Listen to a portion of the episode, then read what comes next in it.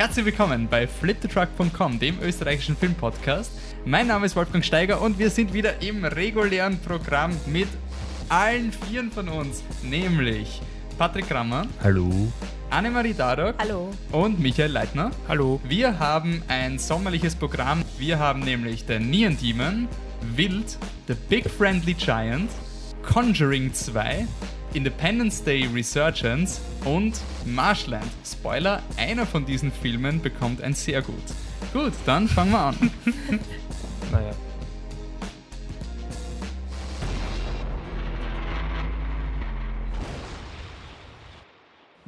Okay, Uh, passt. Michi oder? Drei Filme. Na, Patrick. Nein, nix. Patrick. So, ja, ja, ja.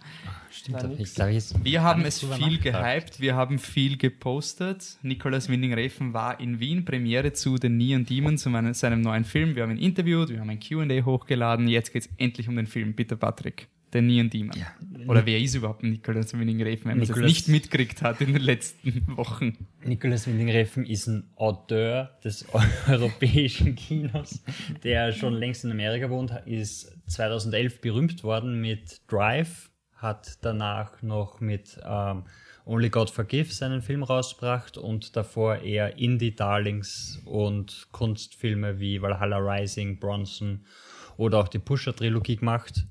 Und dieses Mal ist er zurück. Er war wieder auf Cannes. Er hat wieder einen neuen Kunstfilm gemacht. Er hat das 16-jährige Mädchen, das tief in ihm verborgen ist, rausgelassen und hat The Neon Demon gemacht. Eine Geschichte über Elle Fanning, die nach L.A. kommt, in die große Stadt vom Land und versucht dort als Model Fuß zu fassen. Und es ist die Geschichte oder es wirkt wie die Geschichte von einem unschuldigen Mädchen, das von einer bösen Stadt und von einer bösen Umwelt vergiftet und angegriffen wird. Im Großen und Gang, wenn man das so zusammenfassen will. Dazwischen sind Pumas, surrealistische Elemente und äh, Keanu Reeves. Äh, was ist sonst noch drin? Es ist, es wird wirklich strange. Skurrile Szenen, wo Leute Spiegel küssen und man nicht weiß, worum es Genau, geht. ja. Ähm, Leute, die den Mond anbeten, Messer, die wie Penisse verwendet werden könnten und sehr beunruhigend sind. Ui, ja, Ja, Ge- sehr, sehr merkwürdige sehr, Szenen. Sehr viele äh, beunruhigende Szenen. Und es ist wirklich die Elle Fanning Show. Sie ist das Mädchen, das in die Stadt kommt. Sie ist 16, aber wunderschön. Ähm, sie hat die ärgsten Amateurfotos und kommt trotzdem in dieser Welt voran, einfach weil sie diese, diese Unschuld ist, diese natürliche Schönheit, äh, während sie dann auf zwei andere Models trifft, die schon sehr lange im Geschäft sind, die schon bald wieder ausscheiden, weil sie ja schon fast 22 sind und damit quasi ihre Schönheit schon am Verblassen ist. Die eine muss sich mit Schönheits-OPs quasi irgendwie über Wasser halten und hat schon alles an dem Körper verändert, um schön zu bleiben. Ähm, der andere ist, ups, sorry, es donnert bei uns. Passend zum Film. ähm, aber ja, im Großen und Ganzen, es, es geht wirklich darum, wir, man folgt diesem Mädchen, wie sie, wie sie Angst hat. Oder wir haben Angst für sie. Also sie, sie kommt in die Stadt und sie hat das Bedürfnis, eben groß rauszukommen und glaubt, sie schafft es auch. Und sie kommt immer wieder in Situationen, wo man einfach Angst hat, dass ihr was passiert, bis sich das in der Mitte vom Film dann quasi ändert und man merkt, dass sie eigentlich gar nicht dieses, äh, dieses hilflose Mädchen ist, sondern vielleicht sie auch sogar der, die Ursache für das ganze Übel, das so rundherum passiert. Äh, Wolfi, wie hat er dir gefallen? Ähm, eigentlich recht gut. Äh, das Problem bei den Refen-Filmen ist irgendwie, er ist mit Drive quasi bekannt geworden für die meisten. Und danach hat er wieder Filme gemacht, so wie er sie vorher gemacht hat. Und das ist eigentlich noch hinten losgegangen von den Kritikern. Also Only God Forgives ist ziemlich zerrissen worden. Und Neon Demon ist jetzt auch nicht so positiv aber, äh, angekommen worden. Only God Forgives hat 50% auf Rotten Ja, und Tomatoes Neon Demon ist und Neon- Demon ist irgendwo bei, bei 40. Und ich Ja. glaube, man muss sich halt wirklich, also ich finde, Drive war so sein Lightning in a Bottle, das war überraschend strukturiert und zivilisiert für seine Verhältnisse im Vergleich zu Only God Forgives und Neon Demon und ich sehe ich sehe Neon Demon und, und Only God Forgives wirklich so als Konzeptfilme, wo du quasi sehr viele Dinge in den Raum wirfst, Anstöße zum Denken gibst, aber er selber gibt dir nicht viel mehr. Also er stellt Konzepte in den Raum, es, es wird aber jetzt nicht im Drehbuch irgendwie aufgearbeitet auf irgendeine Art, sondern war was anderes. Der Film wurde auch chronologisch gedreht. So wie all seine Filme. Ah, alles okay. Und wann er was quasi, und in der Mitte, also gegen Ende vom Film gibt es eine Szene mit der Jenna Malone, die auch den, den, die Stimmung des Films auch ändert. Und das war jetzt so ein Jahr, da hat er mal auch überlegt, was schockierend sein könnte und sowas. Und das ist dann irgendwie dann, ja, da verliert sich der Film dann irgendwie ein bisschen. Ja. Aber die Emotionen waren immer da. Also ich habe ihn wirklich angenehm zum Schauen gefunden angenehm, unangenehm zum Schauen gefunden. Also es war extrem spannend und gruselig. Es geht einfach unter die Haut. Es ist nicht so wie bei Tarantino, dass du abstumpfst mit seiner Gewalt, sondern es ist immer wieder ungut und das hat mir eigentlich sehr gefallen. Weil auch die Gewalt jetzt nicht so Tarantino-mäßig ist mit Blut, das herumspritzt oder so weiter, sondern es ist irgendwie viel subtiler unter Anführungszeichen, weil du hast einfach Situationen, es gibt, sie wird zu einem Fotoshooting eingeladen von einem ganz berühmten Fotografen. Und sie kommt dorthin und sie trifft halt Jenna Malone, mit der sie sich vorher schon angefreundet hat. Und dann kommt sie in die Maske und dann ist sie halt so golden angemalt und dann kommt sie raus und er sieht sie und sagt, alle sollen das Set verlassen. Das it's a closed set. Und man merkt halt, dass die Jenna Malone so komisch schaut und halt so sagt so, ich kann ruhig da bleiben oder so. Nein, du verschwindest auch. Und dann hast du gleich diese Situation, wo, okay, irgendwas ist jetzt mhm. ganz komisch und dann geht er eben zur Elle Fanning hin und sagt, zieh dich aus zieh dich ganz aus und, und die Szene dauert einfach ewig, mhm. weil dann geht er weg und dann kommt er wieder zurück und dann geht auch noch das Licht aus und du sitzt halt wirklich da fünf Minuten da und denkst nur, oh mein Gott, bitte nicht, bitte nicht, bitte, bitte werd nicht furchtbar. Und so ist er eigentlich den ganzen Film. Also ich habe ihn gesehen einmal bei der Pressevorführung und dann auch bei der Premiere, also an zwei Tagen hintereinander und beim zweiten Mal schauen war er, mal, war er trotzdem nicht fad, obwohl ich genau gewusst habe, äh, worauf es hinausläuft. Mhm. Ähm, nur zu Winding Ref nochmal kurz zurück er mag Drive inzwischen nicht mehr. er sagt also jedes Mal, er hat es auch, ich weiß nicht, ob er es im Interview gesagt hat, er hat es auf jeden Fall beim QA gesagt, da hat er halt erzählt, um, ja, na, Drive ist am Anfang auch urschlecht ankommen und dann haben sie die Leute drauf und das stimmt einfach nicht. Also Drive war der Breakout-Hit von Cannes und alle haben ihn geliebt mhm. und, und jetzt ist es halt, ja, niemand hat Drive gemacht und jetzt mögen ihn alle und ich glaube, er ist das selber das mit ist so wie dieses, dieses Urban Legend, so so Blade Runner war gehasst, weil die Kritiker es nicht verstanden haben und so. Das sind so die, na, also. Ja, das ist halt wirklich so ein, so ein, er hat halt einmal einen Standardfilm gemacht, seiner Meinung nach, und ja. der ist halt urgut angekommen. Aber ich finde, Pusher war jetzt Kunst. auch nicht so dekonstruktiv irgendwie. Also es war schon ziemlich straight. Ne, hat eine Trilogie draus machen können, aber er ist okay. jetzt eher wieder in diesem Valhalla Rising ja, genau, Ding drin. Oder also so wie Bronson. So, ja. Dieser Bronson ist ja auch so zwei Stunden Tom Hardy macht verrückte Dinge und irgendwann hört der Film halt mal auf. Ich meine, dafür ist nie und immer eher strukturiert, auch wenn ja. er quasi fünfmal die Richtung ändert.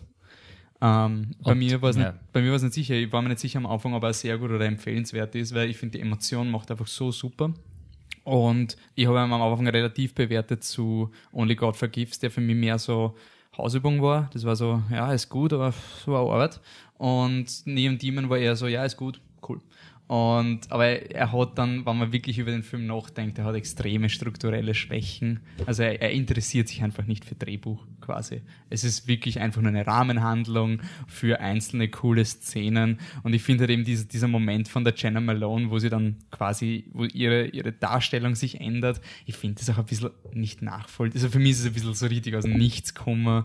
Und dann driftet der Film sehr in crazy Gebiet naja. ab. Also ich würde sagen, es kommt nicht aus dem Nichts, weil du es sehen davor, weil es ist einfach, es ist unnötig, dass es ja. da ist. Und es war dann einfach zum Schluss, habe ich dann einfach Spaß gehabt, weil der Film einfach sich nichts mehr geschissen hat und einfach fünf unterschiedliche Enden gehabt hat. Also er, hat, schon, er hat auch nicht, er hat auch nicht aufgehört, wo er aufhören sollte, ist dann nochmal weitergegangen. Du könntest so oft den Film aufhören und er hört nicht auf. Also bei mir ist er empfehlenswert, Patrick. Um, ähm, ja, bei mir auch. Also, also ich mag Only God Forgives mehr, weil er, weil er dann doch noch mehr Struktur hat, beziehungsweise weil die Aussagen, die er trifft und Anführungszeichen am klarer sind. Du hast wirklich, also gibt da diese eine Szene in Neon Demon, wo ich mir gedacht habe, okay, jetzt ändert sich der Charakter von der Elle Fanning halt fundamental. Und das ist eben eine dieser surrealistischen Szenen, wo sie sich im Spiegel quasi selbst erkennt. Und es wirkt so, als würde sie jetzt endlich verstehen, wie schön sie wirklich ist und würde jetzt anfangen, das auszunutzen. Aber nach dieser Szene spielt sie immer noch dieselbe Opferrolle bis auf zwei Sätze wieder vor und dann denkst du, okay, warum war die Szene jetzt da? Was soll das? Mhm. Und man merkt halt, dass es ihm nicht darum geht. Es war ein schönes Bild, das wollte er verwenden, das hat er reingehauen und damit war es das. Und, und das hat mir bei, bei Only God Forgives dann doch besser gefallen. Aber es ist trotzdem ein, ein empfehlenswert, weil wenn ein Film schafft, dich konstant unter Druck zu setzen und, und dir konstant ein ungutes Gefühl zu verpassen, dann ist es kein, kein Lauwarm oder furchtbar.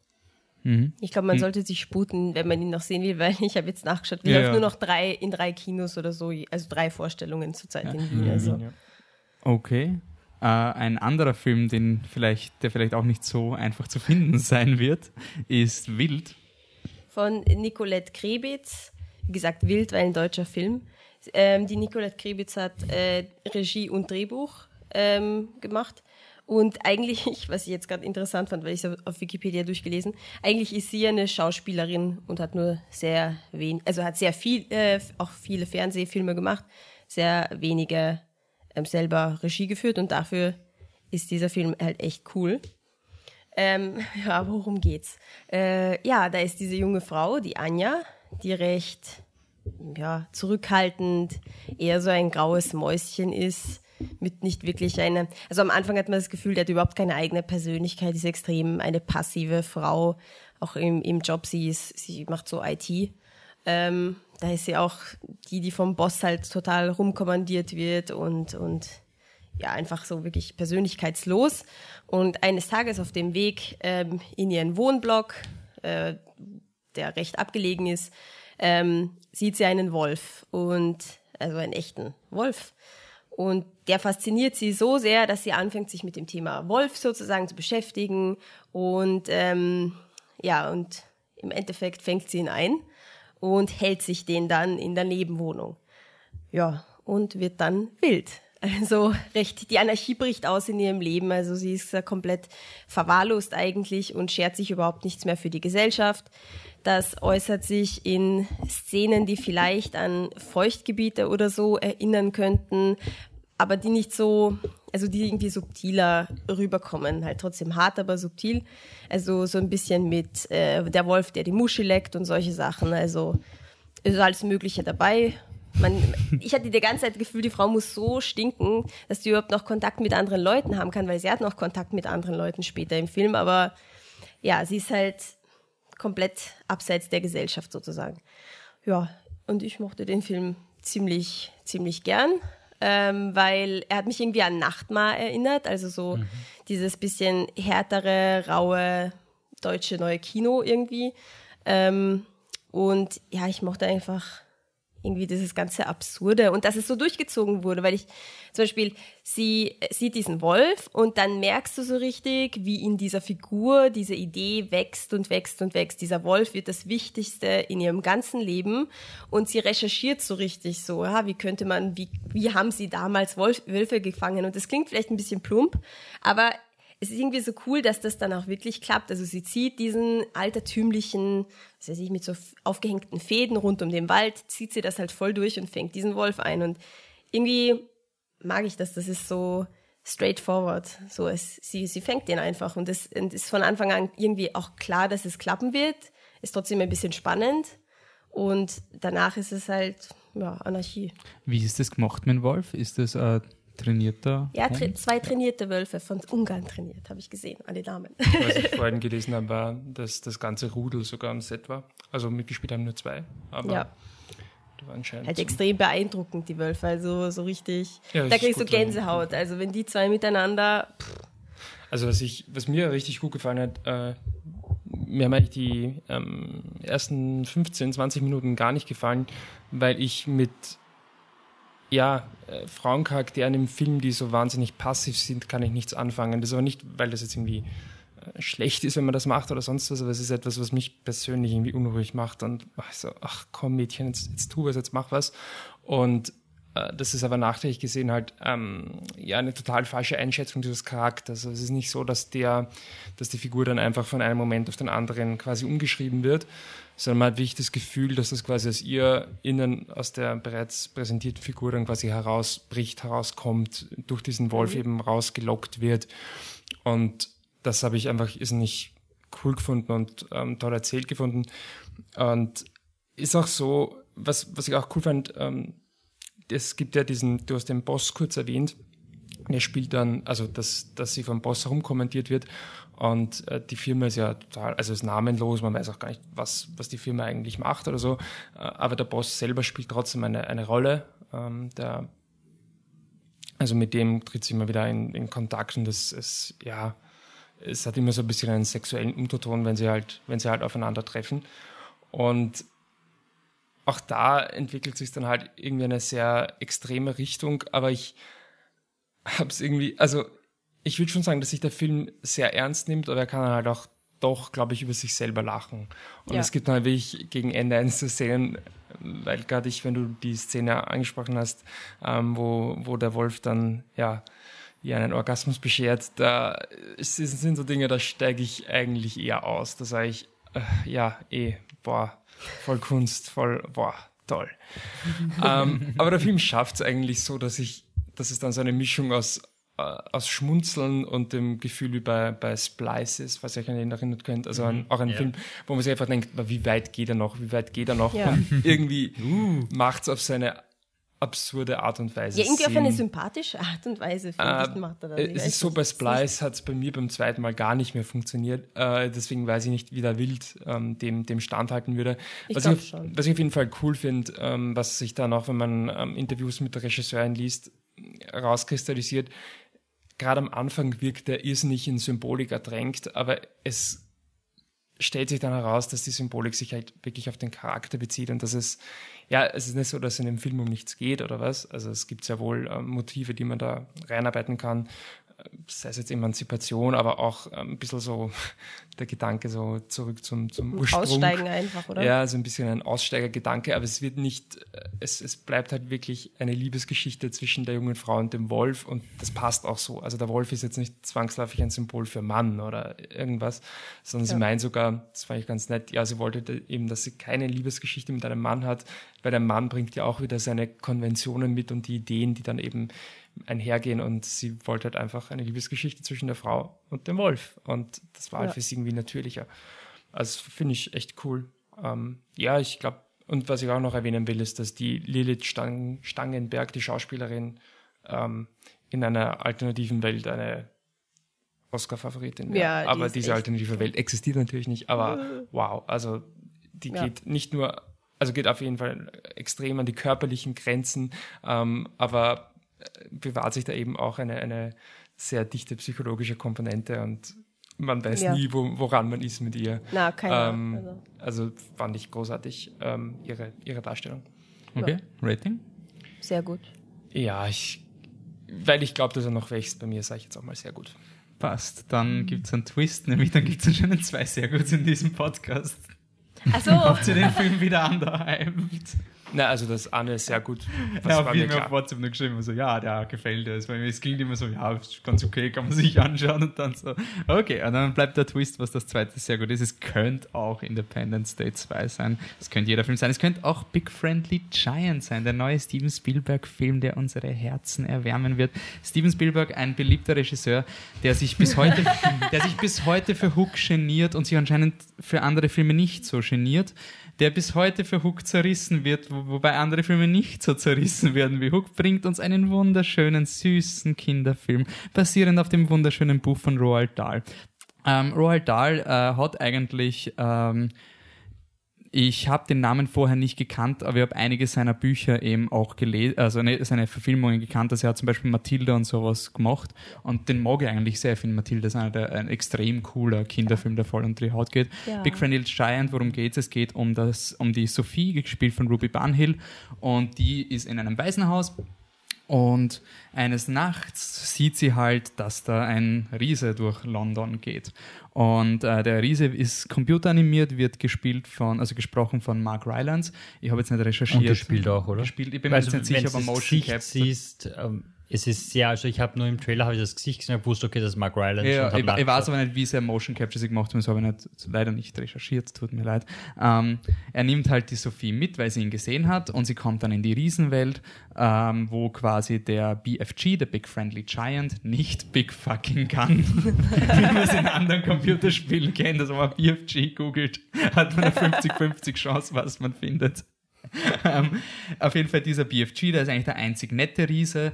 Ähm, Und der lebt halt in einer Welt voller böser, fleischfressender Riesen, die ganz, ganz böse sind. Die kommen nämlich am Abend nach London und fressen kleine Kinder. Und der BFG ist ganz sympathisch und der ist ein Traumfänger, der fängt so kleine Flimmerviecher und die bläst er dann mit seiner Posaune in unsere Ohren, Nasen, also wir atmen die, diese Dinge dann ein und so entstehen Träume und er kann dann Chemtrails. quasi... Ja, Chemtrails quasi, die, die, die politisch korrekte Version von Chemtrails. Also bei, bei Riesen gibt es zwei, zwei Rassen der Riesen, die einen die Kinder fressen und die anderen die Träume erzeugen. Whatever. Ich weiß es nicht. Also ähm, die Er ist einen... der Einzige wahrscheinlich. Er ist der einzig ist Nette, der er ist auch Missratene. der einzig Dünne und die anderen sind halt so die typischen Bully und die haben auch Namen wie Flash Lamp Eater und sowas und die hauen alles nur die zusammen. Ähm, der Film ist sehr snoddeldy, grischeldy, wischeldy wash. Also es ist wirklich so dieses, dieses Kinderbuch beschissene Snörkeldy, Workeldy, Korkseldy, Jorkseldy und du kannst keinen geraden Satz rausbringen. Ähm, es gibt auch die Snos Snooze Cumbers, das sind irgendwie grausliche Zucchini. Patrick, ja, Zucchini können auch gut sein, aber das sind, glaube ich, so die Zucchinis, wie sich der Patrick wahrscheinlich vorstellt. Das sind, wenn man sie aufschneidet und so grindige Fäden drin, die so schlitz, schlatzig sind und so, echt grauslich. Ich kenne Zucchini, ja. Ja, genau, Snoskamba heißen die. Und das, der Gag ist quasi, dass die äh, Hauptdarstellerin, die redet urkorrekt und äh, der Big Friendly Giant kann halt nur so blödes Kinderbuch Englisch reden. Ähm, der Film war lange Zeit ein Lauwarm während dem Schauen, weil man gedacht habe, ja, für Kinder reicht's. Und der Film ist in Zeiten von Asylkrise und Brexit, finde ich diesen Film moralisch verwerflich. Ich finde das Ende, ich werde das auch spoilern, weil der Film geht mir so am Arsch mit seiner Message. Also der Film, ich glaube, er dauert zwei Stunden, ich bin mir nicht sicher. Ja, fast zwei Stunden, viel zu lang. Ähm, es passiert wirklich das mit dem, dass er Träume macht. Das ist, glaube ich, die erste Story-Entwicklung nach einer Stunde oder sowas. Und dass der Flash Lamp Eater böse ist, weiß man auch recht bald, wer der Flash Lamp Eater ist. So.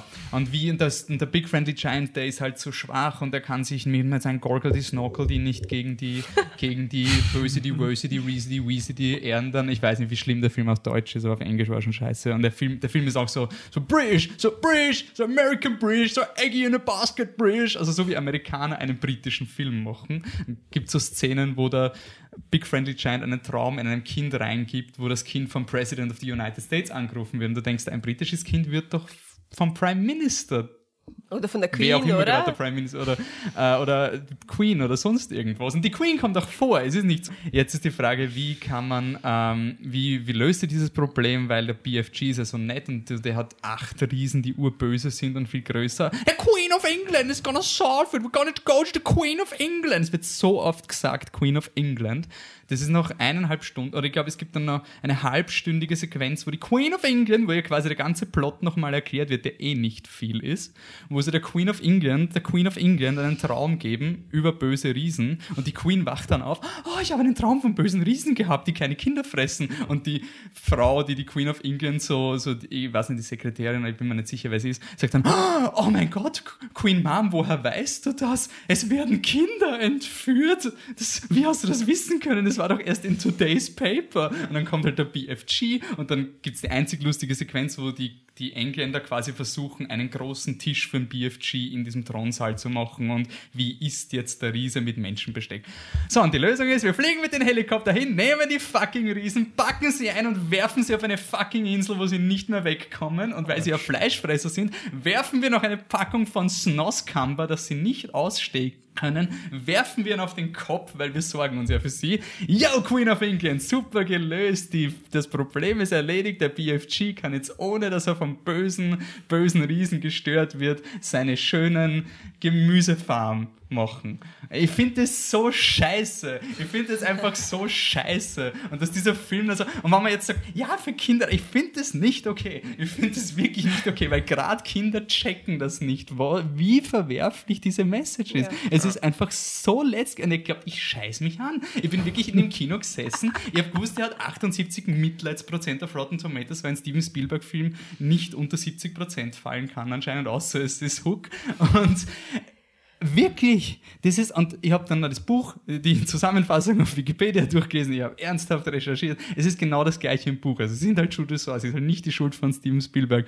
Aber man sollte sich halt schon fragen, ob man ein, sowas vielleicht nicht updaten sollte und dass die Lösung reine militärische Macht ist. Es ist, ich finde es letztklassig. Also das ist, glaube ich, so habt ihr bei Alu und Spot gefühlt. Weil Ah. andere Leute sagen, so, andere Leute sagen vielleicht, ja, der Film ist lauwarm und der hat schöne Sequenzen am paar, aber nicht genug. Das CGI schaut scheiße aus. Das Set-Design ist so richtig, du siehst, dass genau zwei Dinge gemacht haben, mit dem das Kind interagieren kann, vor einem Greenscreen und der Rest ist steril bis zum Umfallen. Die Skala ist nie da. Die Bildsprache ist fad. Die Effekte sind scheiße. Ich finde den Film furchtbar. Ende. Also glaub, können wir uns darauf einigen, dass Steven Spielberg endlich wieder den zweiten Teil von Tintin machen soll? Ja, bitte! Ja, unbedingt. Also wirklich, das. Und dass er aufhören soll, sich für Hook zu genieren. Ja, Nach bitte. diesem Film soll er sich jetzt mal fremdschämen. Ich finde den Film einfach wirklich. Gib ihm ein paar Jahre, dann macht er eh. Ja, Jetzt muss er wahrscheinlich. halt noch promoten. Ja, na, ernsthaft, aber ich bin überrascht, dass die Kritiken so positiv sind, weil dieser letzte Akt ist einfach. Und davor ist der Film halt einfach lauwarm und wann dann noch die Message so Aber vorbeidonnert. dass militärische, also Dominanz im amerikanischen Kino gut ankommt, das braucht man jetzt Ja. auch nicht so. Ja. Ich Okay. glaube, darf ich kurz noch anmerken, nur um das einordnen zu können. Damit andere das einordnen können. Ich glaube, das bekannteste Buch von Roald Dahl ist wohl Charlie und die Schokoladenfabrik. Ja, genau. Da müssen auch noch. Okay. Ja, also Der ist das. dann. Voll. Ich meine, auch jetzt auch ein bisschen brutaler Film mit Kindern, die sterben, weil sie nicht auf die Eltern hören. Also Ja, hätten es auf die Eltern hören sollen, aber da gibt es wenigstens dann nicht die Queen of England, die das alles wieder rauszieht. Naja, es gibt irgendeinen komischen Pädophilen, der sagt, okay, du hast was brav, du darfst mit mir mitkommen. Aber wenigstens redet er in echten englischen Sätzen. es ist wirklich so Dr. Seuss für Arme gewesen, wo ich mir einfach gedacht habe, trying too hard, eine Pseudo-Fantasy-Sprache zu etablieren. Aber bitte, Michi, Anne, reißt uns raus. Wir wollen einen gescheiten Mainstream-Film. Conjuring 2 ist in den Kinos, kann man sich den anschauen. Äh, ja, ist er noch in den Kinos? Dann kann man ihn sich anschauen. Ja, ist glaube ich noch. Ja, Regie ist wie schon bei Conjuring 1 von James Wan. Es ist die Fortsetzung der Geschichte von Ed und Lorraine Warren, äh, gespielt wieder von Patrick Wilson und Vera Farmiga. Das sind die beiden, ja, also sie basieren auf einem, also die hat es wirklich gegeben. Es war, Die gibt's. Gibt es immer noch. Also sie lebt auf jeden Es Fall. ist auch True eine. Story, oder? Alles Ja, true, sicher. alles Also Also alles genau so Alles passiert. ist wie es On the record, ich ziemlich glaube genau so passiert. Ähm, die Anne glaubt es. es erzählt? Die Anne weiß es. Ja, ich meine, Ich weiß, dass es so passiert Wir haben sie ja. gesehen im Kino. Also, Erst, ich habe mir da was angeschaut, da Dokus und sowas. Das, das ist passiert. das Na, kann schon sein. Können wir uns nachher über die was, Dokus ist, was ist passiert, bitte? Was? Ja, ich habe die Doku nicht gesehen, aber Nein, im, im Film. Spielfilm ist Das es ist ja auch das echte Leben. Ja, ja, ist ja das das echte- ist ja quasi eine Doku. klar, Was ist in dieser Doku so. von James Wan passiert? Also, äh, Ed und Lorraine Warren sind, So Ulrich Seidel-Doku. kann man, Ein Essay-Film ist das, das ist keine Doku. dokumentarische Essayfilm. also, Ed und, Ed und Lorraine Warren sind im Film so im wahren Leben auch, ja, man kann sagen Geisterjäger oder äh, Experten für Medien, Übernatürliches. Medium, sie ist ein Medium. Ja, ja, okay, aber ja. Und sie jagen ja dann trotzdem Geister. Ja. Und ähm, ja, es gibt halt wieder einen neuen Fall, zu dem sie gerufen werden. Und zwar wird die Janet Hodgson, ein Mädchen gespielt von der Madison Wolf, äh, die ja, also eigentlich das ganze Haus, in der sie mit ihren Das Schwestern in und ihrer London, Mutter gell? Und die zwei in London Amerikaner. ja, aber das, ja, okay. Mit denen sie, indem sie mit ihrer, ihren Schwestern und ihrer Mutter in London lebt, nicht das ganze Haus quasi spukt dort, es wird irgendwie heimgesucht von Geistern und es ist dann so, dass der, dass der Geist immer öfter eben aus der Janet spricht und sie deswegen dann eben auch ins, ins Zentrum rückt und ja, nach einem, so ein bisschen am Anlauf werden dann eben Ed und Lorraine Warren äh, zu diesem Fall gerufen und versuchen das dann eben zu lösen. Wobei so ein bisschen der, der Bogen des Films ist, dass es mehr oder weniger Zweifel daran gibt, ob das Ganze auch wirklich so ist. Oder sagen wir zumindest, äh, haben Ed und Lorraine Zweifel, ob das nicht quasi gespielt ist. Ähm, als Zuschauer kann man eigentlich keine Zweifel haben. Also dafür gibt es schon im, im Vorhinein zu deutliche Szenen. Und das ist wie schon, nicht, nicht nur bei, bei Conjuring 1, sondern auch bei, ach, jetzt habe ich es vergessen, wie ist der, der Puppenfilm? Annabelle. Annabelle, der, der so ein bisschen zu dem Universum gehört, eigentlich etwas, was mir persönlich äh, sehr gut gefällt bei, bei diesen Filmen. Auch wenn Annabelle als, als Ganzes vielleicht nicht so toll war. Aber ist dieses, ähm, so ein bisschen No-Bullshit-Einstellung. also es geht nicht darum, ob es wirklich Geister gibt, sondern du kannst quasi, du musst den Horror nicht drumherum aufbauen, ob es denn jetzt wirklich was ist. Was ist denn da? Sondern du kannst das quasi mehr oder weniger von Anfang an etablieren und dann trotzdem noch einen, eine potente Story aufbauen und auch wirklich gruselige, ungute Szenen machen. Äh, es ist ein bisschen vielleicht ähnlich wie Conjuring 1. Äh, es fühlt sich schon an wie der nächste Fall. Es ist nicht so, dass man jetzt sich denkt, boah, es sieht was ganz was anderes. Hat mich persönlich jetzt nicht so gestört, weil es halt auch wieder dieselben Stärken hat, gerade in der Produktion. Also die Schauspieler sind extrem gut, auch die, mhm. die ähm, Madison Wolf, also das Mädchen ist super gespielt. Auch ihre Mutter, die Frances O'Connor, das spielt auch echt stark. Und auch kameraführungsmäßig, vom, vom Sound, vom Schnitt, es ist einfach irrsinnig gut anzuschauen. Also zwar unheimlich und man will schon auch irgendwie das verweisen, aber es ist wirklich gut anzusehen. Ja, was Anne wird es wahrscheinlich auch noch erwähnen, für mich eigentlich der einzige Kritikpunkt ist so ein bisschen diese gar so christliche Message, die darüber kam. Im ersten Teil habe ich es schon noch so ein bisschen ironisch empfunden und aber gedacht, ja, so hundertprozentig ernst meinen sie das vielleicht eh nicht. ähm, in dem Film ist es halt so, es kam, also ich habe es jetzt nicht per se erwähnt, aber man hat es vielleicht schon rausgehört, es gibt in dieser Familie keinen Vater, der hat die Familie verlassen. Und es ist halt, es ist dann halt so, als dann Ed und Lorraine kommen, das ist halt wirklich schon, glaube ich, so eine Stunde in dem Film drinnen, ähm, als sie dann zu den zu der Familie stoßen, ähm, dann ist halt wirklich die Herangehensweise erstmal vom, vom, vom Ed, ja, ihr müsst jetzt wieder eine Familie werden. Und das funktioniert halt, eine Familie funktioniert halt nur mit einem Vater im Haus, mit einem Mann im Haus. Das wird zwar so nicht gesagt, aber wenn halt der Ed dann ähm, vor dem Kaminfeuer sitzt und mit seiner Gitarre Elvis Presley imitiert und ähm, die ganzen Mädels sitzen da und strahlen auf zu ihm, oder wenn er sich dann, als in einer späteren Szene, ähm, ja, sag ich mal, ein, sich ein Unglück anbahnt, erst die Ärmel raufkrempelt und ins Haus reinsteigt. Das ist halt mit meinem ja, Familienbild, glaube ich, nicht zu 100% zu vereinen. Vor allem, weil der, der Film dann am Ende noch so halbherzig dir dann verkaufen will. Ja, aber der Held ist schon die Frau.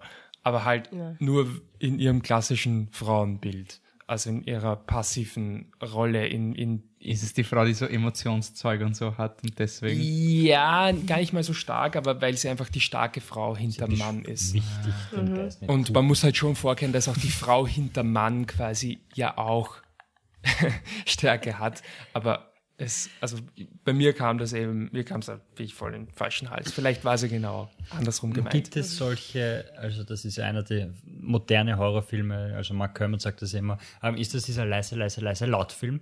Sind die Szenen so aufgebaut, dass es halt unglaublich leise, leise ist und dann kommt dieser laute Knall, wo du dich einfach schreckst, aber es ist kein echter Horror. Ja, zum Teil auch, aber nicht nur. Aber also es ist nicht das Hauptmittel. Weil ich glaube, Conjuring 1 hat sich ja dadurch ausgezeichnet, dass sie das eigentlich nicht waren, oder? Wenn ich mich richtig erinnere. Conjuring war nicht so Paranormal Activity. Ja, genau. Ja, genau, es war sehr nein, straighter. Nein. Eigentlich, ja. Er war eigentlich ultra oldschool und dadurch ja, war er wieder was Neues, weil es nicht ne? mehr oft gemacht wird, dass du einfach so straightforward, auch diese ganze, was der Michael schon gesagt hat, dieses nicht Nicht-Etablieren von, ja. von den Geistern. So, ja, das Geister passt. Fertig. Voll, Was ja. machen wir dagegen? Brauchen wir, brauchen wir jetzt nicht herumeiern. Ähm, Anne?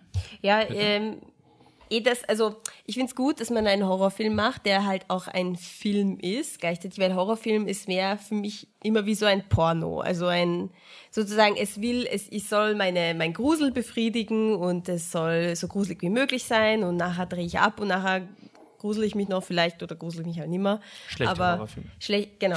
halt so, aber es ist cool, wenn dann ein Horrorfilm versucht halt wirklich gruselig Porno zu sein. mit Handlung zu sein. Genau, ja. Ein, ein feministischer Porno sozusagen, ne?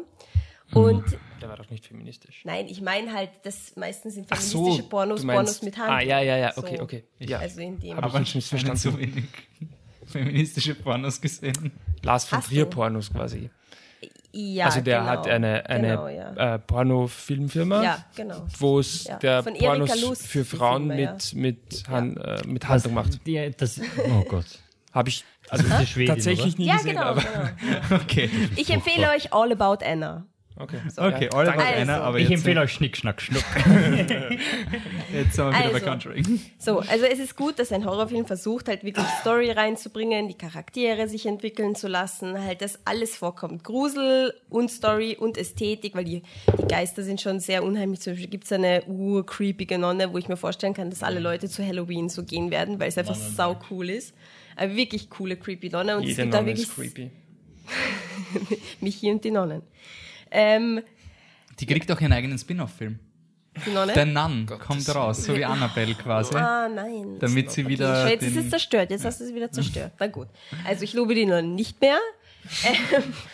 Du kannst aber Nonne loben, halt- aber die Art und Ja, Weise, Vermarktung der Nonne. das ist vielleicht Ja, so. genau. Aber dann finde ich es wieder voll komisch, wenn, wenn halt, also wenn ich nicht irgendwie check, ob der Film sich jetzt ernst nimmt oder nicht ernst nimmt, eben auch zum Beispiel diese Szene mit Elvis Presley Gitarre spielen. Vielleicht Hat's ist ernst das, gemeint. er hat es ernst gemeint und dann finde ich es irgendwie weird, weil ich warte die ganze Zeit drauf, vielleicht kommt ja jetzt, also vielleicht nutzt der Film so eine sanfte, ähm, nette Szene, um daraus wieder was Creepiges zu machen, aber es macht er nicht und das ist Ja, aber das wäre doch auch wieder Standard gewesen. Ja, aber es ist irgendwie out of character dann. Es ist irgendwie so, es war so nicht Fisch und nicht Fleisch und deswegen, ich weiß nicht. er Also hat mich ich fand voll die oft Idee an sich, rauskatapultiert. also an sich fand ich die Idee dieses Character Establishing sehr nett. Ich mag halt die Message dahinter gar nicht. Ich gar finde halt, nicht. ich find halt, es ist aber besser, wenn der ganze Film so eine Angespanntheit dahinter hat, weil dann gruselt man sich mehr, wenn, wenn du so angespannt bist. Und in dem Film darfst du dann doch relativ oft aufatmen und das, Hm. der macht dann den Grusel weg für mich, weil dann bin ich wieder so, okay, mhm, Film, Film, Film. Und dann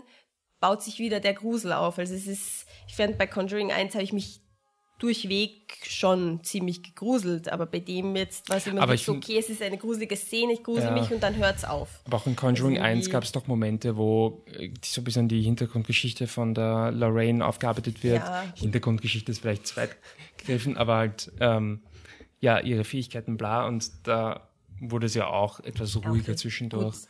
Also ich Ja, ich weiß weiß ich, ob's ich irgendwie- fand diese Angehensweise eigentlich ziemlich cool. Ich muss auch sagen, es ist vielleicht ein Ich finde Film... hier was zu extrem in dem zweiten. Ja, mag auch sein, es ist, ist glaube ich, so ein Film, der mir jetzt nicht unbedingt in Erinnerung bleiben wird, weil ich mich jetzt halt zu Nee. Tode gefürchtet habe. Ich fand den schon ziemlich unheimlich, aber nicht zu Tode gefürchtet, sondern eher eben wegen der, wegen der visuellen Komponente, die einfach, finde ich, die, also Storytelling-mäßig und wie die Szenen aufgebaut waren, ziemlich stark war.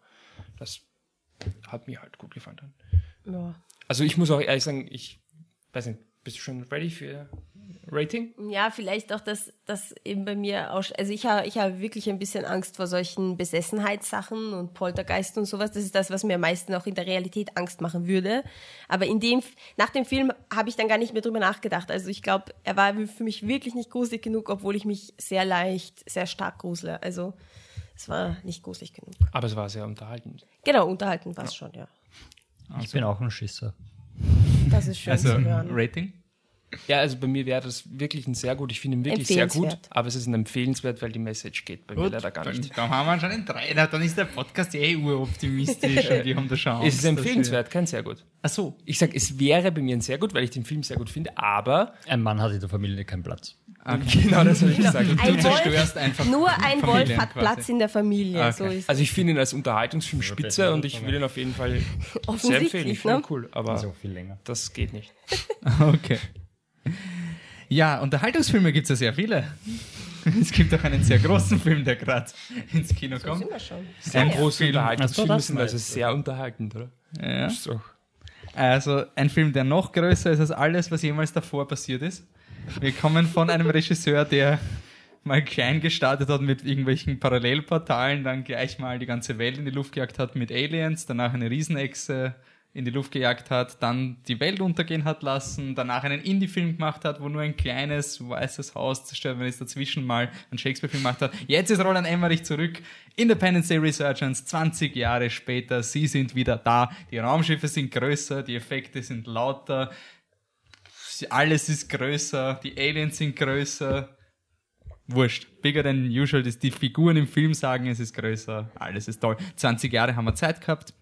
Der Film beginnt ohne Will Smith ähm, Endet ohne Wissen. und teasert Will Smith hin und wieder.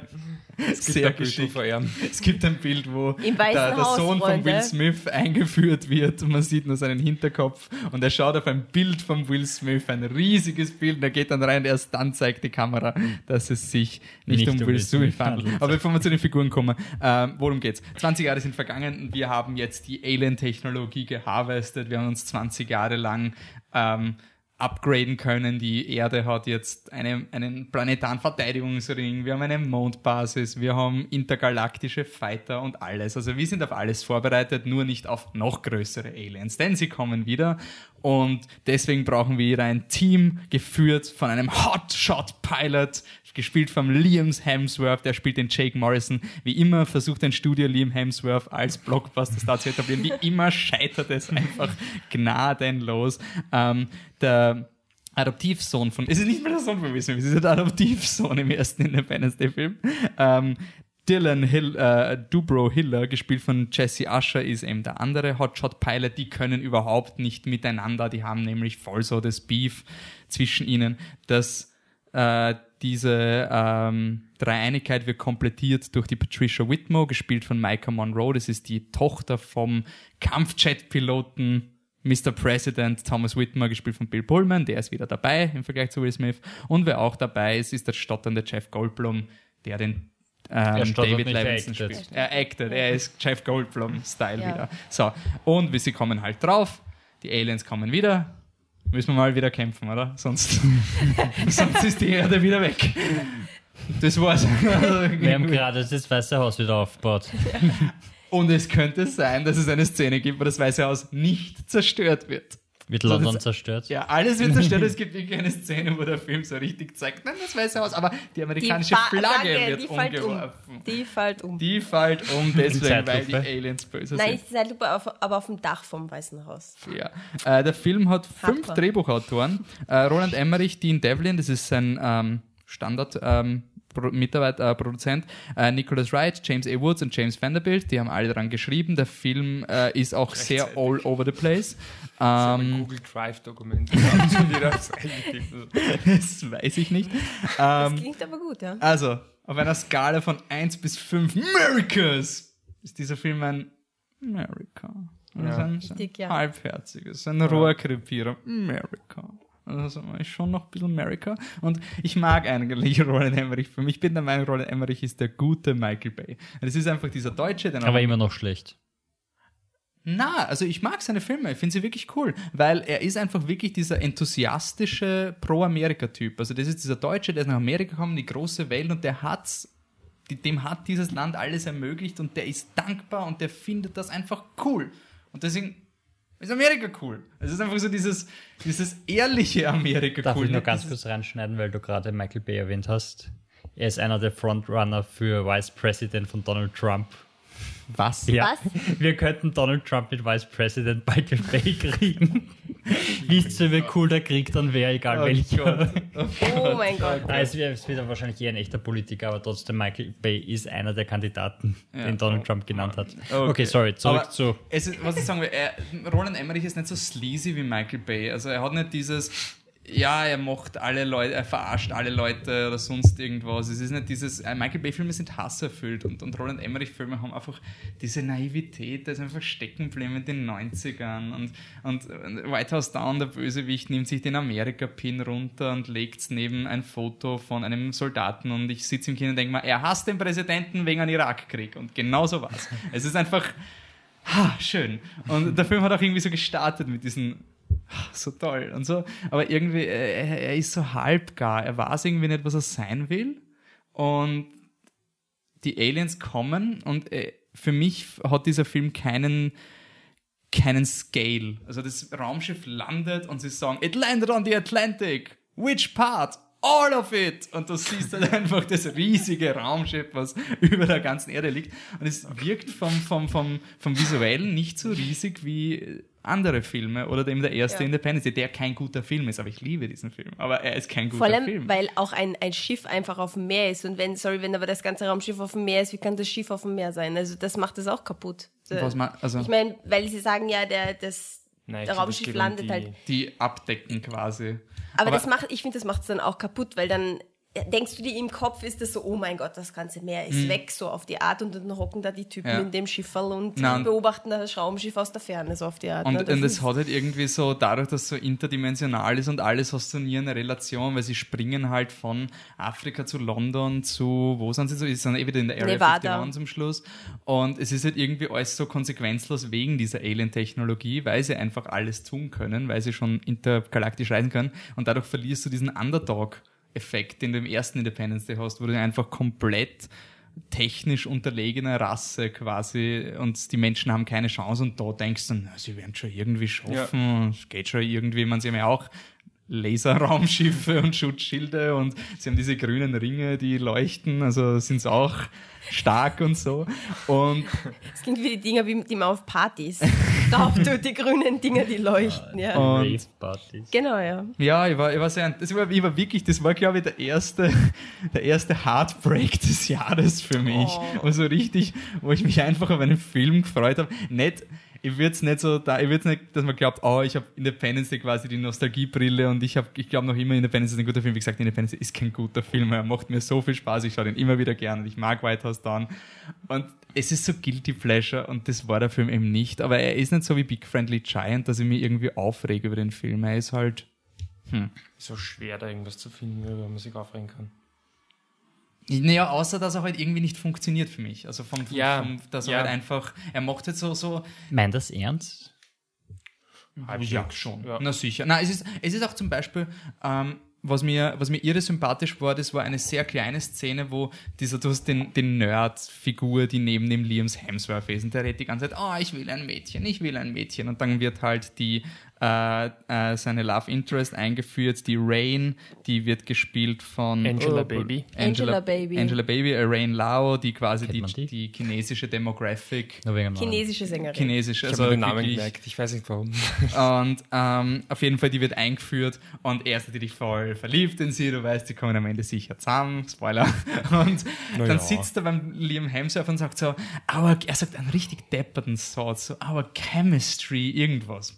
Und in jedem anderen Film hätte Liam Hemsworth so, "Ugh, es ist so peinlich, was du gerade sagst. Und der Film äh, die Szene wird unterbrochen durch dann den Sohn von Will Smith und so und dadurch ist, wird auf das nicht eingegangen. Aber du hast nie diesen Dreamworks-Moment, wo der Film so sich zu blöd ist. Das mag an den Roland Emmerich-Filmen. Er ist sich, er geniert sich nicht dafür, dass er, dass er diese blöden Dinge macht und er ist einfach dabei und das, das hat mir eigentlich taugt. Deswegen mag ich ihn als Filmemacher für die Art, die er, die er macht. Aber es war dann zu wenig es waren dann zu viele Storylines und dann zum Schluss versucht er noch so zwanghaft ein Franchise zu bauen. Also richtig die letzten fünf Minuten. Ja. Ich habe es schon so gelesen, es ist so pseudo-dritter Teil und ich habe mir gedacht, okay, es ist so wie in Godzilla am Ende, wo du noch das Ei siehst und dann schlüpft ein, ein Viech raus, so, das kannst du wegschneiden. Aber es ist wie so die letzte Szene, wo alle Figuren noch reden, wird wirklich, ah, boah, wie geil der dritte Film nicht sein wird, was wir da Geiles machen werden und so.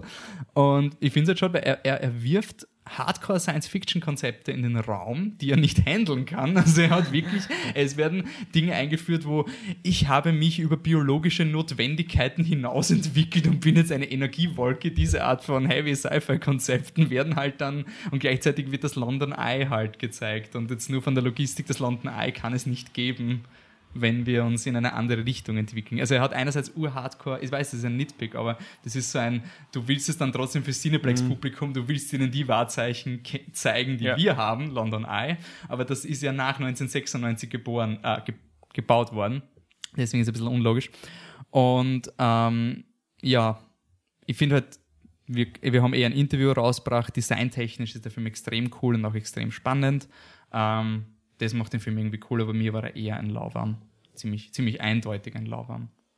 Michi auch nicht so lang genug geredet. Ja, aber es ist auch, muss man wirklich sagen, es ist ein, ein, ein Film, wo du, glaube ich, viel mehr zu sagen hast Ja, als wir. voll. Ich ich habe nicht mal den ersten Teil gesehen. What? Ich, habe in, ich wurde in der Schule, also in der Schule lief er hin und wieder. Hat den wer vorgeschlagen in der Unterstufe. ähm, aber so wirklich gesehen habe ich den auch nie.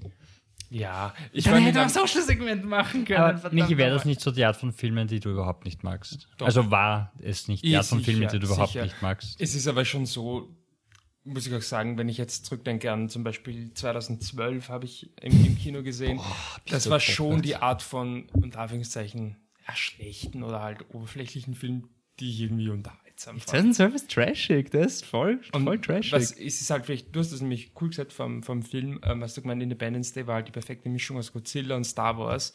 Ähm, der Film war halt mehr Star Wars als Godzilla. Also es gibt nicht wirklich diese ähm, Szene, wo jetzt, ja, keine Ahnung, die Welt da zusammenbricht und dann wird halt, so wie es schon in einer Szene passiert, dann werden halt einzelne Personen gerettet, dass dahinter die Hochhäuser einstürzen, ist wurscht und das ist halt, wenn es dann halt um, um, diese Art von Film geht, das, was ich noch unterhaltender finde. Ähm, aber abgesehen davon, das Niveau war jetzt nicht.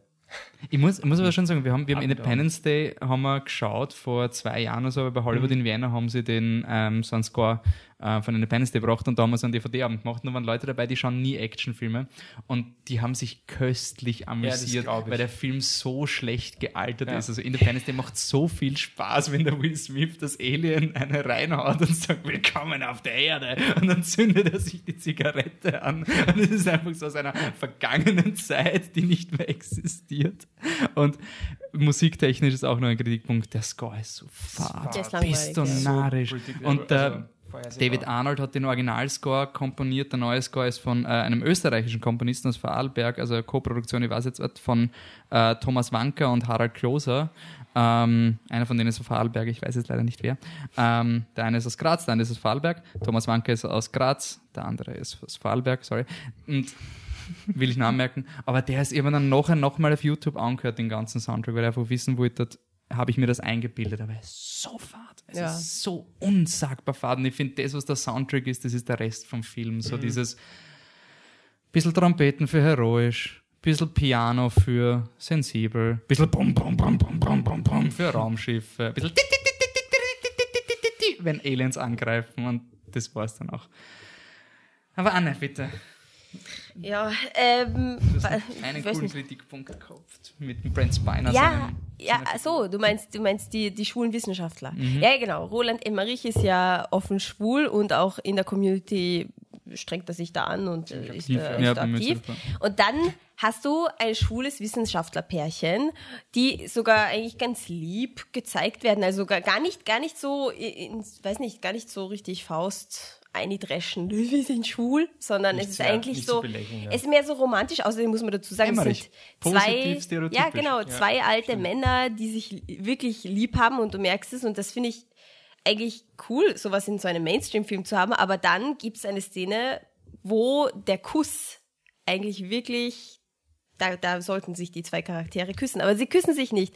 Und es wäre so einfach so cool gewesen, wenn, wenn man einfach zwei, ein, zwei alte Männer sich küssen lässt in einem Mainstream-Film, weil das, ich finde, das ist modern. Also, dass man einfach sowas zeigt Mhm. und sagt, das ist einfach normal, das ist halt auch ein Pärchen, was in dem Film vorkommt. Und da, äh, Roland Emmerich, Emmerich hätte das einfach machen sollen. Ich finde es aber cool, dass es, dass es trotzdem im Film war. Ich finde, es war eine der emotionalsten Szenen Ja, im Film. voll, das war wirklich, die voll. hat sogar Die fun zwei waren- fast ja. funktioniert. Die zwei waren ganz süß, cool. also und Wäre sicher Rated R worden, wenn, wenn sich zwei Männer küssen. Vor allem zwei alt- ist- ich- ist aber anscheinend so nie gut, zur Diskussion gestanden. Also ich habe ein bisschen researchen, es Ja. war nie irgendwie eine Frage, weil er da anscheinend nicht so draufdrücken wollte. Aber was ich Aber- mir gedacht habe, wenn, gut, wenn das, wenn das wirklich seine Motivation war, vielleicht überinterpretiere ich es auch. Es gibt dann später eine Szene, ähm, es gibt, glaube ich, wenn ich nicht falsch gesehen habe, einen einzigen Kuss im Film und der ist zwischen den zwei Schauspielern im Film, was halt super offensichtlich ist. Das sind die Jungen, die Fashion natürlich, die, die sind auch zusammen und die werden sich irgendwann küssen. Zwei Stück Holz, die aneinander gerieben werden. Genau. und ähm, unmittelbar danach gibt es auch einen möglichen Kuss zwischen zwei Älteren. Der random ist. Ja, aber er wird abgebrochen. Ja, Es ist ein kurzer Fall, dass sie sich Ah, ja. küssen und dann kommt noch was zwischen. Und da habe ich gedacht, wahrscheinlich überinterpretiere ich es, aber vielleicht ist es so eine, ein kleiner Ding so, er, also so viel Liebe wir zeigen, aber küssen dürfen sich in Hollywood halt Mhm. Es, kein Scheiß, gibt's bei, nein, nein, bei Jurassic World haben sie eine ähnliche Diskussion gehabt, da haben sie nämlich gesagt, sie dürfen nur einen Kuss haben. Und Mhm. sie haben quasi zwei Kusssequenzen geschrieben. Also vielleicht ist es so eine un unwritten rule, Mhm. Ja. dass du mit einem Kuss kannst machen, aber überstrapazier Ah, es vielleicht nicht. Ja. Who knows? Also, oder, oder die Jungen dürfen sich nur küssen. Ich weiß, Ja. es könnte natürlich überinterpretiert sein, aber ich meine nur, dass so es wäre ein cooles. Zeichen gewesen. Es wäre einfach Aber cool ich finde auch, also ganz wurscht, aber wenn man sagt, ja. Ja. dann ist halt die Message, dass sich die Schwulen nicht küssen, küssen dürfen. Die Message, wenn sie sich Nein, das- küssen, wäre, glaube ich, um einiges. Genau, es ist ja nicht so, dass sie sich nicht dürfen. Es ist trotzdem emotional. Eh, Also das nein, hat er nicht nur, verkackt ja, oder ja, so. Ja, ja. Ich meine, ich finde es interessant, der Film ist ja an sich doch etwas divers. Ja, schon. Ein bisschen schade manchmal, also sie haben so einen weiblichen Präsidenten, aber sie wird dann abgesägt und ist quasi nur da, dass Sie dann drauf geht und so. Und ja, das ist dann schon irgendwie schade. Aber ähm, zumindest die drei Hauptfiguren, die dann alle Jetfighter sind, sind quasi gleichberechtigt. Das ist natürlich Ja. eine Push-the-Button-Szene für, den Frau, für die Frauenfigur, aber in diesem Film sind so viele, also Push-the-Button-Szene ist eine Szene, die vom Drehbuch reingeschrieben wird, damit eine Figur einen Erfolg hat. Ähm, und da gibt es aber ur viele solche Sequenzen. Ja. Der Jeff Ja. Goldblum hat auch drei Push-the-Buttons. Da gibt es dann eine Szene, wo der Jeff Goldblum noch reingeschrieben wird in eine Szene, damit er nachher flüchten kann, wo, es, wo er keinen Grund hätte, zu Ja. dieser Szene hinzurennen und so. Naja, also ein, ein sehr, sehr, sehr, sehr trauriges, resigniertes Lauwarm. Also das ist bei mir wirklich Ja, Herzschmerz. ja, Den Erwartungen erfülltes Laufen. Ja, ich fand es eigentlich amüsanter, als ich dachte. Also, also ich habe gedacht, dass wir, ich werde es voll kacke finden, aber ich fand es eigentlich einer der für mich amüsanteren solchen Mainstream-Action-Sachen. Okay, also, Also auch Laura. Also Lauwarm, okay. Ja, sicher, nein, trotz allem kein also weil du Film gemeint hast, so. die hat irgendwie mehr gefallen als die, die übliche Comic-Kost, die Ja, ja, wird. das auf jeden Fall, aber trotzdem kein guter Film oder so. Es hat mir, ich bin einfach, sag mal, Lauwarm mit einem kleinen Mini-Plus oder so, weil er ist irgendwie Ein Mini-Plus wie ein? Schal, der eigentlich Ein Pulli ein Pullover sein hätte sollen. Oh. Du musst den Film schauen, um das zu verstehen. Ja, so ist es. Okay, so, jetzt sind wir aber ein bisschen im Lauerngebiet und deswegen haben wir Gott sei Dank den Patrick, der sich immer die kleinen Filme holt und dann eine coole Überraschung für uns bereithält. Nämlich, wir kommen zu Marshland. Genau, also La Isla Minima, Mörderland. Ich weiß nicht, welcher jetzt wirklich der deutsche Titel ist, wie er im Kino ist. Ich glaube, es ist Marshland, aber vielleicht auch La Isla Minima, das Mörderland. Ähm, es spielt zur Zeit, als Schnurrbärte noch cool waren, 1980 in Spanien. Ähm, Franco ist seit ein paar Jahren tot die, das Militär gibt die Macht langsam ab, die Demokratie zieht ins Land, aber trotzdem ist die Demokratie noch nicht so verbreitet, dass wenn ein Polizist einen kritischen Brief äh, übers Militär veröffentlicht, er nicht aufs Land geschickt wird und strafversetzt wird. Das ist hier die Geschichte vom Film von Regisseur Alberto Rodriguez. Und die Geschichte ist, also wie gesagt, es ist 1980, man kommt äh, ähm, ein Polizistenbärchen, beide Charaktere mit Problemen. Wie gesagt, der eine hat sich mit Militär angelegt und muss jetzt am, am Land quasi ähm, schuften, während seine Frau zu Hause in Madrid sitzt. Der andere kann nicht mehr schlafen, weil er halt die Zeit um Franco seine, seine Schattenspielchen getrieben hat und ein Mädchen verschwindet. Sie fangen zum Ermitteln an und aus dem verschwundenen Mädchen wird ein totes Mädchen und aus einem Einzelfall wird ein möglicher Serienkiller, der schon früher zugeschlagen hat. Und der Film ist eine Mischung aus True Detective, Sicario und noch irgendwas ganz, ganz einen typischen Noir-Thriller und ist einfach super. Also er hat, er hat wirklich diese, er hat diese, diese Aufnahmen wie Sicario oder auch die erste Staffel von True Detective, wo du einfach so diese Luftaufnahmen hast. Und was ich nicht gewusst habe, es gibt anscheinend Sumpfgebiete in Spanien.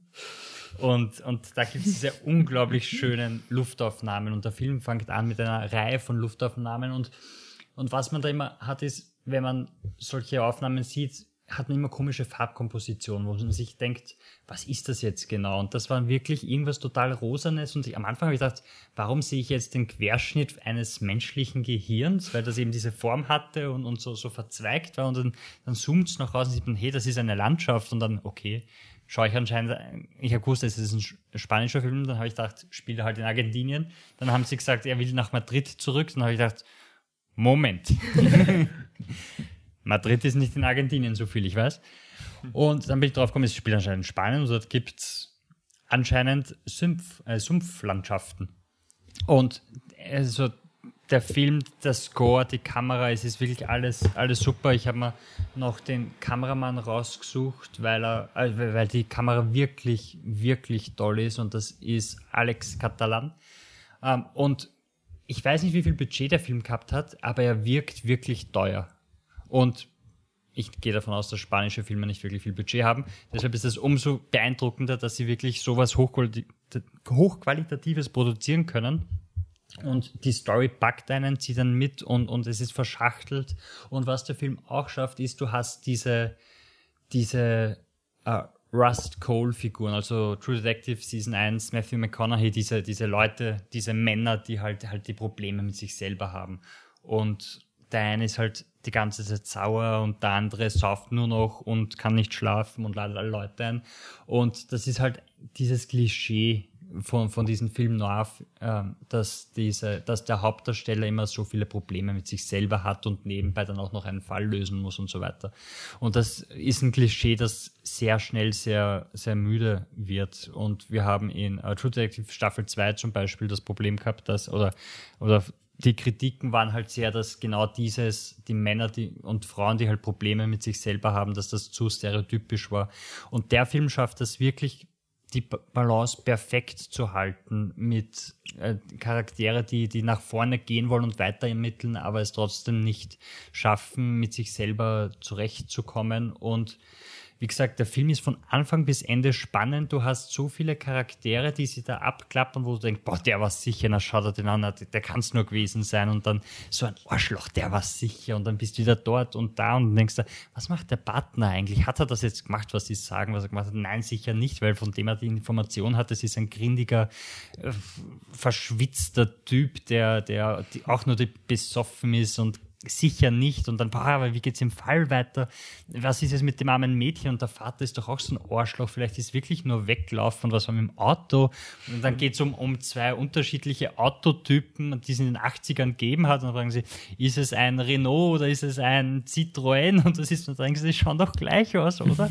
und, und dann geht's dann um, um Heroingeschäfte und dann trifft er sich mit irgendeinem Mafia-Boss und alles und so super und du bist wirklich zwei Stunden lang gespannt und, und edge on your seat und, und willst nur wissen, wie geht's weiter und dann, dann hat er auch noch den Schneid nicht im Happy End zu enden. Also, also er endet vielmehr in einem, in einem Chinatown Ende als in einem so ist ausgegangen. So sind alle gut. Oh, alle haben sich lieb, umarmen sich und schaffen es, ein neues Leben anzufangen. Und der Film spielt, ich weiß auch nicht, in welchem Kino sie noch spielt, am Filmcasino.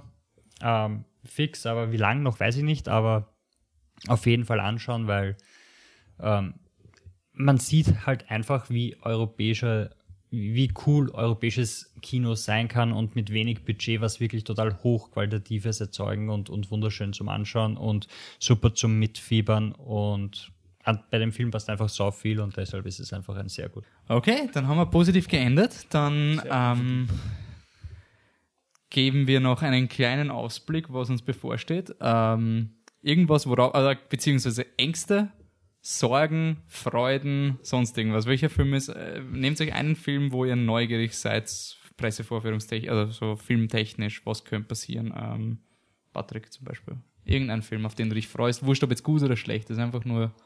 Ähm, ich bin auf jeden Fall sehr interessiert für einen neuen Ghostbuster-Film, der demnächst bei uns rauskommt. Mhm.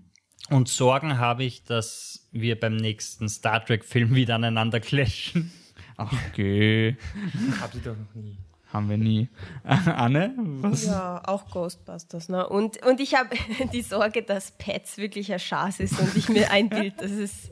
Dass er hat zumindest positive Kritiken. Also meine Prognose könnte falsch sein. Ich sag mal, meine Sorge ist, dass ihr recht habt und ich nicht. Das ist die Sorge. es geht nicht um Michi, freust du dich auf Teenage Mutant Ninja Turtles Out of the Shadows? Was kommt der bald?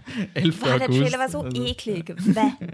Oder so Jason Bourne? Jetzt habt ihr schon alles weggenommen. Ich nehme trotzdem Star Wars, also du kannst auch Star andere. Trek. Star Trek. Wolfi, da ist ein Unterschied. Das ist genau das Gleiche. Das ist genau das Gleiche. ähm, ich freue mich darauf, äh, irgendwelche Filme, Filme zu, sehen. die, von denen man noch nicht gehört hat und die dann sich vielleicht als solche perlen. Ben Hur? Zum, wie zum Beispiel Ben Hur. genau. Mother's Day? Zum Beispiel, ja. Mother's die unfassbaren okay. Teil 2. Nein, ich glaube, ich freue mich auf Mother's Day. also ich habe schon so viel Schönes über den Film gehört. Ha, ähm, ja, Gott sei Dank, ich kann mich auch auf was freuen. Valentinstag und ein New Year's Eve gemacht hat. Der Ja, diese, diese Filme, wo du ur viele Ah. Celebrities für fünf Minuten Oh, verpflichtest ja, und dann alle aufs. Poster schmeißt. So. Äh, The Shallows kommt raus mit Blake Lively, der Oh, hat ja. ganz coole Kritiken. Ähm, das ist der Film, wo sie auf einem Surfbrett vor einem Hai davon schwimmen muss, quasi. Okay. Ähm, Hotel Rock'n'Roller, das ist diese inoffizielle Fortsetzung von Nacktschnecken und Contact High und wie das heutzutage üblich ist, bezeichnet man es dann als Trilogie, damit es cooler klingt. Ähm, und natürlich Star Trek Beyond, weil der Regisseur, der den Film macht, hat ja auch schon einen Film gemacht, der ihn dich als exzellent bezeichnet, nämlich Fast Five. Also hat er schon mal ein besseres Rating bekommen, als J.J. Abrams jemals bekommen hat. Gut, dann danke fürs Zuhören. Warte, Wir sind auch, dass es ein exzellent ist. Nein, also nur ein sehr gut von Patrick. Ist- ist- nein. Also ein extra.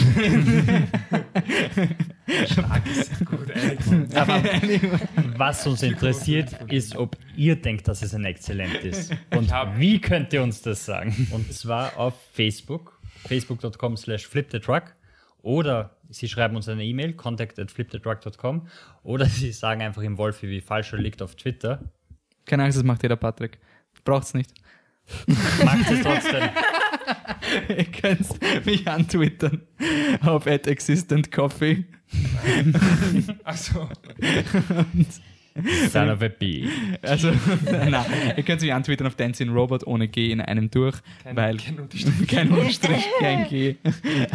Den Oder Unterstrich haben wir den haben wir bei unserem offiziellen Twitter, nämlich flip unterstrich der unterstrich truck, truck, den haben wir nicht auf Instagram, da sind wir nur flip the truck in einem. Anne, wo kann ich dich antwittern, wenn ich wieder mal einen äh, Wolf-Orgasmus haben will? Oder einen feministischen Porno. Im Was hast du Achso, für- Tipp, Tipp. Was hast du für ein Business, Anne? Äh, Du, ich, anscheinend ein sehr wildes. also Viennese Cat, Wiener Katze auf Englisch. Und Michelein, ich weiß es nicht. Wo kann ich dir einfach irgendwas schreiben? Auf ähm, Ed Hipstersaurier. Und wenn ich den Patrick. Wenn du dem Patrick Angst machen willst mit gruseligen Poltergeist-Geschichten. Ja. Was, wie, wo, wie mache ich das?